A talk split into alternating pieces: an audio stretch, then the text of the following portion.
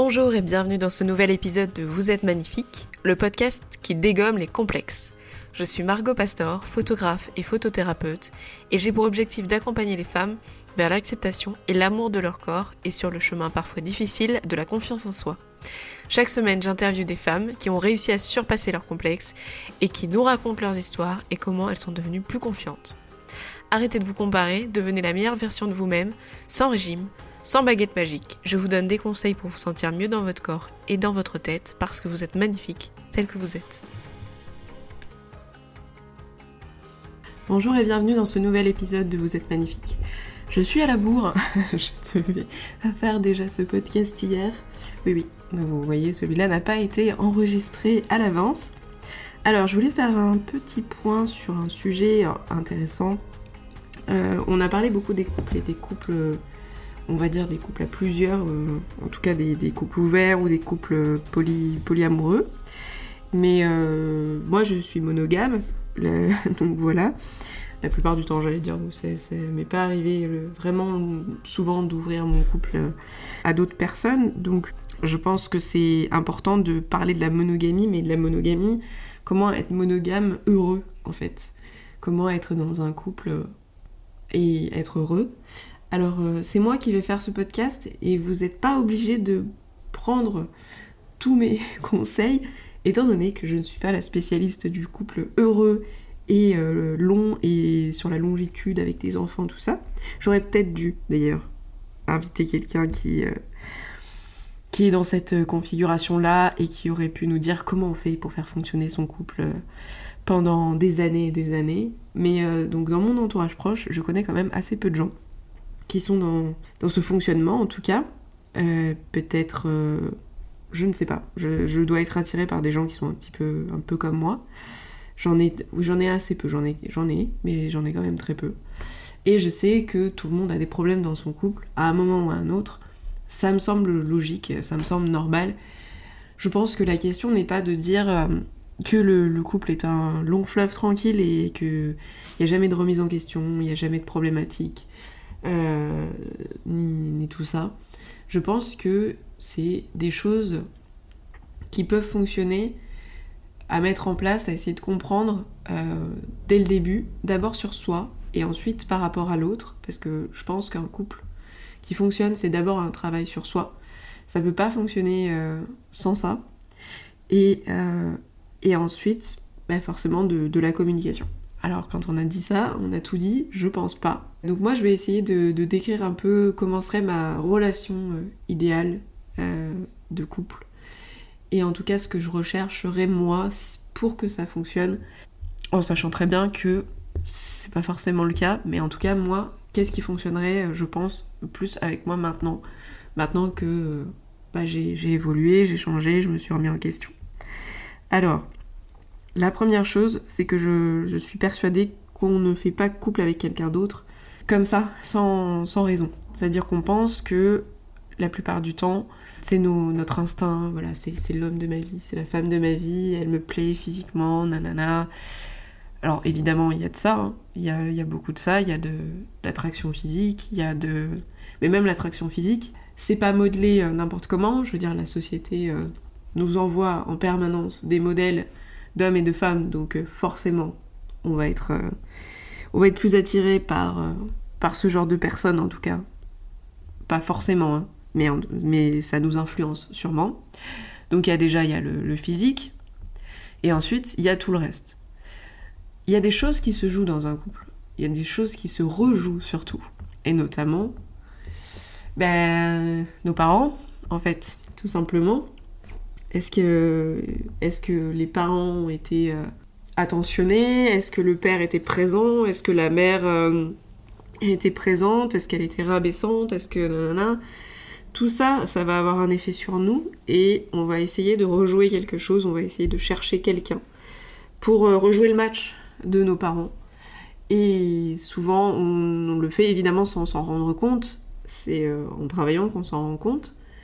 Et à force d'évoluer, si nous on évolue, les personnes qu'on va choisir en face vont évoluer à leur tour. Enfin, En tout cas, elles, seront différentes. Donc euh, je pense qu'on n'est pas forcément attaché à un type de, personne. Par exemple, on n'est pas attaché à forcément tomber que sur des relations toxiques si on prend le temps d'essayer de comprendre pourquoi ces relations sont toxiques, d'où ça vient et comment, euh, nous-mêmes évoluer par rapport à ça. C'est-à-dire euh, bah, tout ce qui est la dépendance affective, tout ce qui est euh, les relations qui sont, bah, encore une fois, qui ne qui, sont pas bonnes pour, pour nous ou pour l'autre, parce que voilà, ça peut être la manipulation, la perversion, entre guillemets, ce genre de choses. Bon, il y a peut-être des choses qui ne, ne, changeront jamais, mais moi je pense qu'il y a beaucoup de, paramètres qui peuvent évoluer euh, quand on travaille sur soi. Donc voilà, est-ce que, est que je suis influencée par ma vie d'enfant, d'adolescent Est-ce que qu'est-ce que je recherche chez un homme? La protection? Je parle euh, en tant que que femme hétéro parce que c'est ce que je connais le mieux. Hein. vous m'excuserez par rapport à ça parce que je peux pas me mettre euh, à la place des autres. Est-ce que je cherche la protection? Est-ce que je cherche l'attention? Est-ce que je mm. cherche euh, euh, l'exclusivité? Est-ce que je cherche la possession? Est-ce que je cherche... Euh, qu'est-ce que je cherche? Qu'est-ce que je cherche chez quelqu'un? Pourquoi est-ce que je recherche ça? Est-ce que je suis prête à être heureuse? Est-ce que je suis prête à, m'engager? Est-ce que je suis prête à, faire des efforts? Est-ce que je suis prêt à pardonner? Tout ça, c'est des questions qu'il faut se poser euh, peut-être même avant de, chercher quelqu'un, d'être en couple. Parfois, on, peut se les poser aussi pendant, hein, parce que ça, c'est des compromis euh, qu'on doit faire, qui ça va assez vite. On, pense qu'il y a la lune de miel et qu'au début, ça... C'est vrai, il y a la lune de miel, il y a la séduction, tout ça, on n'a pas besoin de se poser toutes ces questions, mais elles arrivent quand même assez vite. Donc... Euh, je pense que c'est important de, savoir où est-ce qu'on en est par rapport à ça. Quelle est la relation qu'on a avec nos ex euh, Voilà. Quelle est la relation qu'on a avec nos ex Est-ce que c'est terminé Est-ce que, est-ce que on est tout, on, est clair sur, la position? Est-ce qu'on est resté amis? Est-ce qu'on reste pas amis parce que c'est pas possible? Est-ce qu'on s'est débarrassé des fantômes qui traînent dans nos placards? Et euh, ça, voilà, encore une fois, c'est aussi quelque chose qu'on devrait se poser comme question avant d'être en couple. Alors des fois, c'est pas le cas. Des fois, on est obligé de, voir un petit peu bah, pendant, le, pendant le chemin. Mais c'est vachement plus difficile. Et surtout, euh, ça risque de faire mal à, l'autre. Quand on a fait un peu le point sur ça, ça, ce serait dans un monde idéal. Hein. Quand on a fait un peu le point sur ça, qu'on se rend compte que, ok, c'est bon, on a, on a tourné la page. Ok, on est ami avec son ex, ou on n'est plus ami avec ses ex, on a décidé de faire table rase, dans tous les cas, c'est clair. Là déjà, on a quand même un terrain qui est pas mal pour être dans une relation. Alors ça marche aussi pour toute forme de relation, hein, d'ailleurs. Je, parle de, de relations euh, monogames, mais, euh, mais ça peut être le cas aussi pour d'autres formes de relations, de toute façon. Donc après, ben, pour moi, alors qu'est-ce qui est important pour moi? Je pense que aujourd'hui, je me rends compte que ce qui est important pour moi, c'est bah, de déconstruire un petit peu ce qui est le, cadre du couple euh, un peu traditionnel. C'est-à-dire que la charge mentale euh, de pas seulement, enfin pas seulement quand on a des enfants, hein, mais du foyer ou même euh, même même sans avoir un foyer. Des fois c'est avant, c'est-à-dire qu'est-ce qu'on la question qu'est-ce qu'on mange, la question euh, qu'est-ce qu'on fait, ne doit pas être sur les, épaules d'une seule personne. Ça doit être euh, quelque chose qui est pris en, charge par les deux personnes. Euh, c'est hyper important pour moi parce que ça doit commencer comme ça, parce que si on doit envisager une famille par la suite, ben, il n'est pas question qu'au départ, toutes les charges reviennent sur le dos d'une seule personne et en général, cette personne-là, c'est la femme. Hein on va pas se, mentir. Enfin, voilà, c'est quand même euh, principalement les femmes qui ont, qui ont ce rôle-là. Et aussi la charge de la, de la contraception, la charge bah, des relations sociales. Ces charges-là, en fait, on se rend pas compte qu'il y, en a, qu'il y en a beaucoup. C'est important de parler, de que l'autre s'intéresse, que l'autre participe. Ah oui, et la charge aussi, euh, ça, Victor Tuaillon en parle très bien dans Le cœur sur la table, tout ce qui est prise en charge émotionnelle. Parce que souvent, euh, quand l'autre va pas bien, il y en a un des deux. Encore une fois, c'est souvent la femme, et je fais pas de généralité, mais c'est quand même souvent la femme, qui va prendre en charge quand ça va pas bien. Et donc euh, le rôle de l'infirmière revient souvent aux femmes. Et c'est vrai qu'au bout d'un moment, ça peut être euh, pénible. Ça peut prendre beaucoup de place dans la, dans, la vie et, euh, et c'est pas que on ait envie de laisser tomber l'autre, au contraire, mais c'est juste, ben justement, si ça va pas bien, il faut que l'autre agisse. Et ça va principalement par aller voir quelqu'un, un psy, aller voir une, comment un, médecin, si ça dure trop longtemps, euh, des douleurs, des choses comme ça, il faut que l'autre se prenne en charge, prenne en charge son corps et sa santé euh, pour euh, éviter, et sa santé mentale surtout, ses angoisses, ces choses comme ça, pour éviter soit de tout faire péter dans la relation parce que il n'y a pas eu assez de, de discussion parce que l'autre s'est bloqué et, et, du coup fait péter la relation voilà, soit dépose tout sur les, sur les épaules de l'autre, et du coup l'autre euh, bah, finit par se noyer aussi, quoi. Donc euh, ça c'est important. Ensuite, il y a les passions. Alors pour moi, les passions, les passions communes, euh, c'est important d'avoir des choses qu'on a envie de faire ensemble, d'avoir plein de choses qu'on veut faire ensemble, des projets, des choses comme ça. Ça c'est important. Il faut que pareil, les deux participent. Euh, s'il y en a un qui a envie de faire plein de choses et l'autre qui traîne les pieds en permanence, bah, ça peut pas fonctionner, ça marche pas. C'est pas, c'est, pas fonctionnel. Euh, et en même temps, il faut avoir des passions séparées. Des passions séparées, des choses qui nous appartiennent. On sait rien, bon bah moi par exemple j'aime la peinture, je fais du stand-up aussi. C'est, c'est des trucs que je fais seule. J'ai déjà invité des personnes avec qui j'étais à faire de la peinture par exemple, parce que c'est, intéressant de temps en temps, mais ça reste mon mon truc à moi. Et de, même que si l'autre fait, j'en sais rien, du foot, euh, du badminton, euh, euh, quelque chose, il faut lui laisser aussi cet espace-là. C'est pas toujours facile, surtout quand on n'aime pas le foot. ça, je peux le dire. Mais en tout cas, c'est important parce que bah, c'est là où on va pouvoir respirer en dehors, du couple, avoir du temps pour soi, être, se réaliser par soi-même. Alors ça peut être aussi dans, le boulot. Moi, comme j'ai un boulot qui est très, bah, très personnel, etc., c'est important d'avoir, bah, de pouvoir construire mes projets sur ça. Mais et donc ça c'est lié au fait aussi d'avoir du temps pour soi. Donc ça, ça a été une erreur par exemple que j'ai fait peut-être euh, dans le passé parce que je peux avoir tendance, j'avais tendance à être très fusionnelle avec la personne avec qui j'étais. En tout cas, la personne va avoir besoin de, de temps en dehors de son travail et en dehors du couple. Et moi, c'est compliqué parce que j'ai déjà beaucoup de temps seule dans mon travail. Donc, laisser du temps à l'autre en dehors euh, de son travail, en dehors de notre couple, des fois, c'était pas simple. Parce que je, ben, je, suis là, j'ai passé la, journée toute seule, j'ai envie de discuter. Mm. Donc, c'est quelque chose que je, travaille, que j'ai travaillé et que je, travaille toujours. Mais maintenant, je pense que c'est plus évident parce que je me rends compte que j'ai besoin de temps pour moi aussi, en dehors de mon temps effectif de, travail devant mon ordinateur, de faire des choses pour moi. Ensuite, il faut recevoir, et donner des, choses à l'autre. Donc, euh, bah, du temps, on en a parlé, de l'aide, de l'affection, du sexe. En tout cas, on n'est pas obligé de donner du sexe, hein, mais je pense que la relation, le sexe est important dans une relation même si on n'a pas les mêmes libidos, etc. Donc évidemment, je parle pas de, couple asexuel. Et par là même, il est tout à fait normal d'avoir des moments où ben, on n'a pas envie, et l'autre peut pas, n'a pas envie non plus.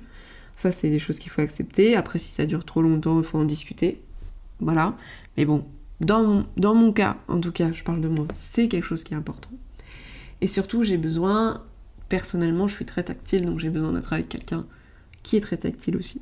Bon, après ça, encore une fois, c'est personnel, mais je pense qu'il y a quand même pas mal de gens qui sont comme ça. J'ai besoin de, de, ça, de me sentir euh, entourée. Alors, après, il y a d'autres choses, on en a parlé sur le début par rapport au fait où est-ce qu'on en est par rapport à notre, nos relations avec les autres, etc. Et donc, je vais parler de la jalousie, on en a parlé sur les autres podcasts, mais euh, dans une relation monogame, la jalousie, la jalousie, bah, ça peut être un problème Ça peut être un problème récurrent, ça peut être un problème de temps en temps, ça peut être une obsession. Bon, personnellement, je pourrais pas être avec quelqu'un pour qui c'est une obsession. Parce que je pense que c'est un problème de confiance en soi, de confiance en l'autre aussi, évidemment, mais aussi de confiance en soi. Et moi, c'est quelque chose que, que j'ai travaillé beaucoup ces dernières années. Je suis pas parfaite à ce niveau, loin de là. Mais je pense que ça va.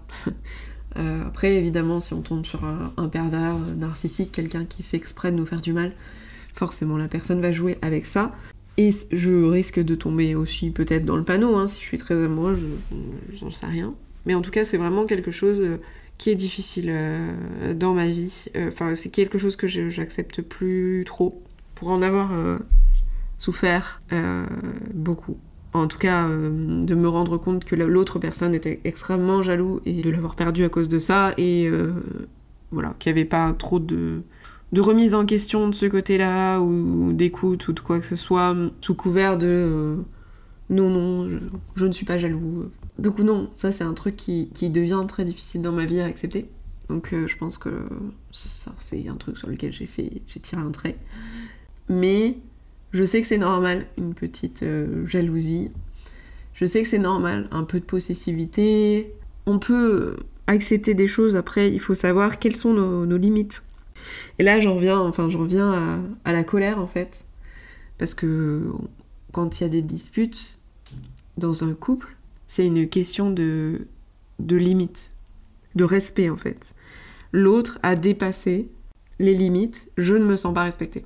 Et c'est euh, quelque chose qui arrive dans tous les couples, même dans toutes les relations amicales, hein, ça peut venir... Voilà, hein, on le sait, on peut être en colère. Moi, je suis pas quelqu'un de très très colérique. C'est vraiment un sentiment que j'aime pas. C'est vraiment un sentiment que je déteste et j'ai tendance à remettre souvent en question ma colère parce que je n'aime pas être en colère. Du coup, je vais avoir tendance à m'excuser tout en étant encore en colère.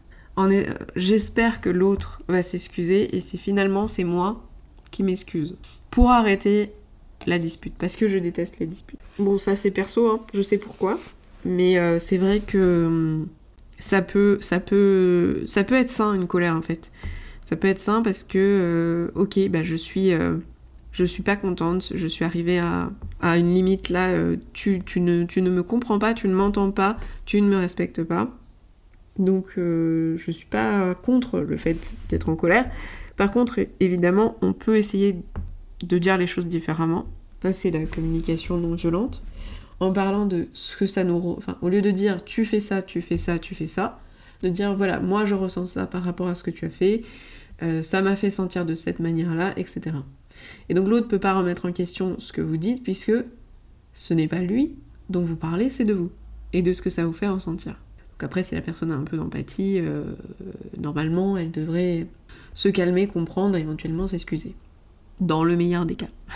Donc, euh, je sais pas si, si, ça vous parle tout ça ou pas. Après, je sais que euh, il y a beaucoup de choses qui sont bah, forcément très féministes parce que, bah, parce que je le suis en fait. Et du coup, euh, forcément, ce qui m'importe dans une relation, c'est d'être. de, de, me sentir l'égal de la personne qui est en face de moi. Je veux pas le. Je veux qu'il construise je veux construire de mon côté, je veux pas abandonner ce qui est cher pour moi. Euh, je veux pas euh, me retrouver à porter tout. Je veux partager et partager aussi. Alors partager les bons moments, c'est chouette, mais partager euh, aussi ce qui est difficile, ben, c'est important, je pense. Après là, c'est pas que de la monogamie, évidemment, dont je parle là. Après sur la monogamie, pour moi, bah, après c'est une question sexuelle et c'est une question de, règles, hein, de règles établies dans le couple comment faire l'amour avec une seule personne toute la vie? Ça, j'ai pas de réponse en fait. J'ai pas vraiment de réponse. Je pense qu'il est, c'est possible de, de, construire avec quelqu'un quelque chose euh, de beau toute la vie si on accepte qu'il y a des hauts et des bas, si justement on se soigne de toutes nos problématiques et de toutes nos... Alors toutes. Bon. Mais en tout cas du maximum de nos névroses Hein, on, ne sera jamais sans névrose. Je pense qu'on peut avancer à deux euh, si on arrive euh, à, être euh, en paix. Et puis après, je pense que quand on a la confiance, de toute façon, on peut toujours proposer d'autres choses, d'autres fonctionnement et que ça, ça peut être ok en tout cas d'en parler. Je pense aussi qu'il faut comprendre que il y aura toujours un moment dans la vie où on sera attiré par quelqu'un d'autre. Et le plus important, c'est pas forcément d'en parler, enfin si on, peut en parler, si ça devient quelque chose qui nous obsède, mais en tout cas de ne pas forcément culpabiliser sur, sur ce point-là. Je pense que tout le monde un jour sera attiré par quelqu'un d'autre, va désirer quelqu'un d'autre. Et le problème euh, n'est pas que ça arrive, parce que je pense que c'est naturel. Le problème, c'est ce qu'on fait en fait de, de ce désir. Soit on passe à l'acte et on décide de tromper l'autre, soit on décide que ben, ça va, en gros, ça va passer. Ça peut être quelque chose de passager, souvent ça l'est d'ailleurs, c'est, c'est très fugace. Soit c'est quelque chose de sérieux et euh, du coup, bah, il faut peut-être remettre en question le couple. Mais il faut faire attention en fait un peu à ce coup de cœur qui peut arriver. Donc c'est pour ça à quel moment on en parle, à quel moment euh, ça devient quelque chose d'obsessionnel dans notre journée, à quel moment il y a un rapprochement ou pas. Et après, moi c'est ce que je dis souvent, pour tromper quelqu'un, il faut faire beaucoup de choix en fait. On trompe pas quelqu'un si facilement que ça. C'est-à-dire que se faire embrasser en soirée, on est bourré, etc. Ok, c'est une chose. Enlever tous ses vêtements, se retrouver dans le lit de quelqu'un euh, avec une capote à mettre et... Euh, enfin, il y a beaucoup de décisions qui ont été prises sur le chemin entre euh, le baiser, on va dire, et l'acte en lui-même. Après, qu'est-ce que tromper hein, Évidemment, on n'est pas forcément tous d'accord sur la question, mais en tout cas, dans le, la plupart des couples, le fait déjà d'embrasser, c'est tromper. Et euh, on va dire que coucher ensemble, en tout cas, ça, on est sûr que c'est tromper. Et encore, ça dépend des couples. Donc après, euh, à quel moment on a envie de faire sauter une relation pour euh, de la jalousie, une tromperie C'est ça, c'est en fonction de chacun. Chacun voit quelles sont ses limites aussi là-dessus. C'est-à-dire, est-ce qu'on est capable de pardonner une tromperie? Est-ce qu'on est capable de pardonner euh, un message, un bisou euh, qui soit, entre guillemets, peut-être déplacé par rapport à l'idée qu'on se faisait? Est-ce que est-ce qu'on est capable de construire après ça ou pas Et euh, moi, je pense que les choses ont évolué et que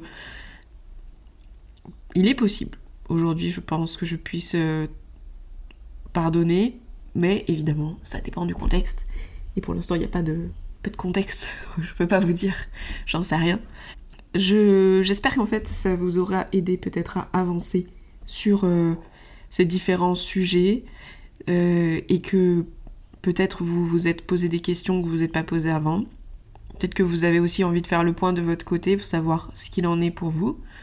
Vos besoins, vos besoins qui sont plutôt sains, vos besoins qui le sont peut-être un peu moins sur lesquels vous pouvez travailler et, où est-ce que vous en êtes euh, à la fois en étant célibataire ou en étant en couple? Je vous souhaite une très bonne journée et je vous dis à la prochaine. Bye